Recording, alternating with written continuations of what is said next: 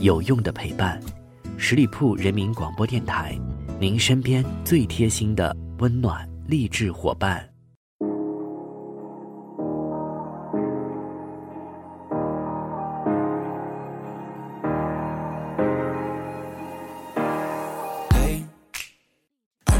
just fine before I met you. I drink too much and that's an issue, but I'm okay. 听众朋友们，欢迎你们收听到十里铺人民广播电台的精彩节目。现在是出发吧，好奇心，我是晶晶。近几日，针对于上海迪士尼对游客强制搜包这一事情引发了巨大的争议。在上海浦东新区消保委介入之后，表示上海迪士尼不接受调解，这样的一个结果更是给这次的事情火上浇油。而上海迪士尼的回应也是个性十足：你们安检无乐趣，我们也没有乐趣。上海迪士尼之所以会坚持搜包这种极富争议的行为，除了回应的应相应法律法规的要求之外，更主要的原因当然然还是和利益有关。对于游客搜包的主要目的，主要是为了禁止携带食品进入，强制游客消费园区内的食品。而上海迪士尼之所以如此看重景区内的消费，很大程度上还是因为业绩压力。二零一六年开业之后，上海迪士尼第一年就实现了盈利，成为了全球。迪士尼乐园当中最耀眼的明星，但是从二零一八年二季度开始，上海迪士尼就开始面临游客人数和利润下下降的压力。迪士尼乐园并不完全靠门票的收入来赚钱，真正赚钱的是衍生品业务、酒店、餐饮和纪念品等等。所以，迪士尼禁止游客将食品带入园区，目的显然是为了尽量的提升游客在园区内的消费。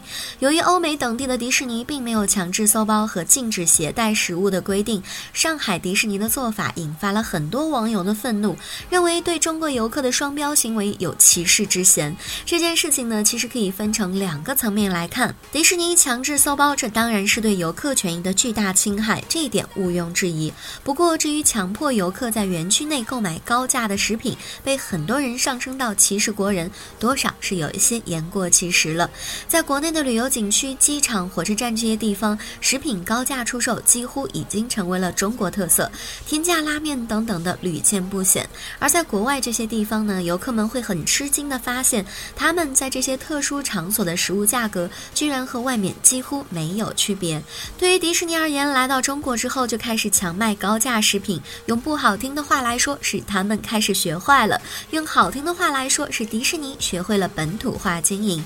做法当然不好，但是远远谈不上歧视。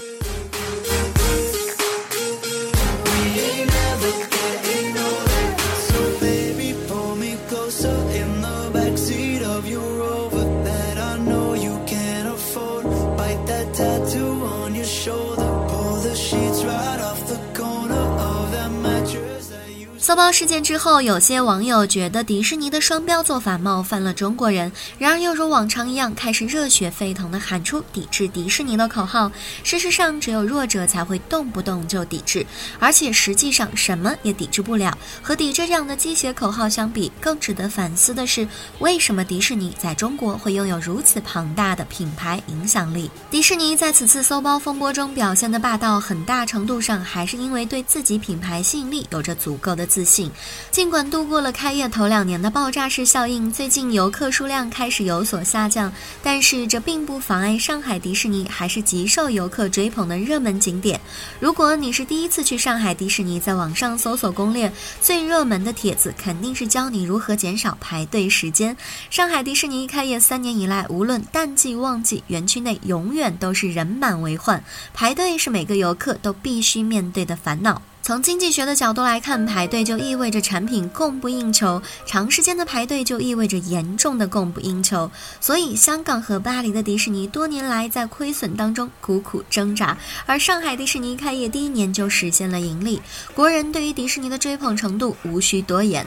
中国是一个历史悠久的文化大国，几千年来的文化沉淀出现过无数经典的故事和人物。但是，今天的中国小孩耳熟能详的都是迪士尼以及其他西。方动画片里的人物。对于中国传统的经典故事人物，除了少数几个超级大 IP 之外，基本上所知寥寥。几十年前，国内的小孩还通过连环画等方式来了解中国的传统故事，但是到了今天，中国小孩获取传统故事的渠道已经非常的有限。现在的绘本市场上，基本找不到国产的质量上乘的传统经典故事，动画片市场更是乏善可陈。如果不想让自己的孩子被劣质的国产动画片所污染，大部分家长都会选择国外的动画片。所以，今天的中国小孩大部分都是在西方文化的熏陶下长大的。迪士尼里的公主、王子和怪兽们，成为了中国小孩最感到亲切的文化符号。当这些故事里的人物和场景活生生地出现在迪士尼乐园，不仅是孩子们备受视觉和心灵上的冲击，很多的成年人也难以抵挡迪士尼的魔力。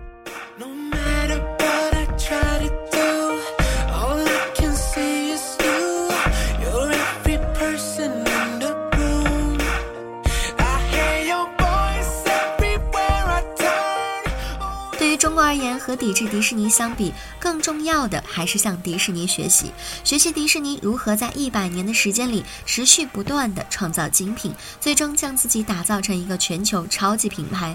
仅仅凭借着 IP 输出，就可以在异国他乡大赚特赚。如果将来有越来越多的中国企业可以做到这样，那才说明中国经济真正的崛起了。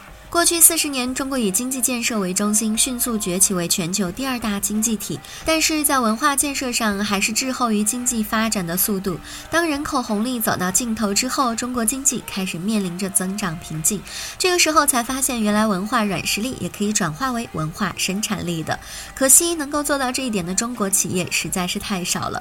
二零一六年的六月份，上海迪士尼开业之前呢，当时的首富王健林曾经放出豪言，万达要让上海。迪士尼二十年内不能盈利，结果一年之后，上海迪士尼很快就实现了盈利，而王健林则将旗下的文旅项目全部都卖给了孙宏斌。这说明在文化品牌开发上，如果没有足够的文化积淀，仅靠着财大气粗是远远不够的。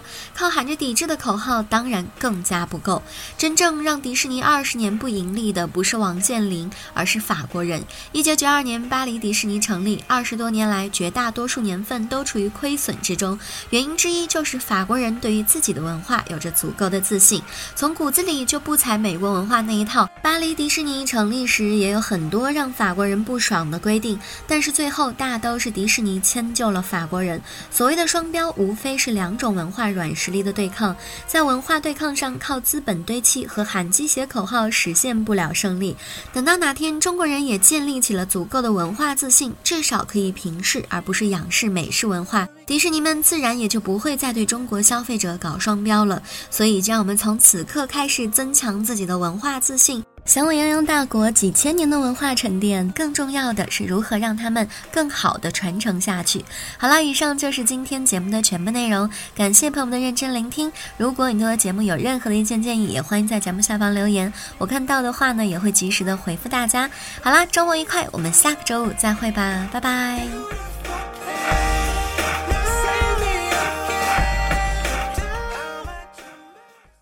本期节目由十里铺人民广播电台制作播出。了解更多的资讯，请关注十里铺人民广播电台的公众微信和新浪、腾讯的官方微博。感谢收听，我们明天再见。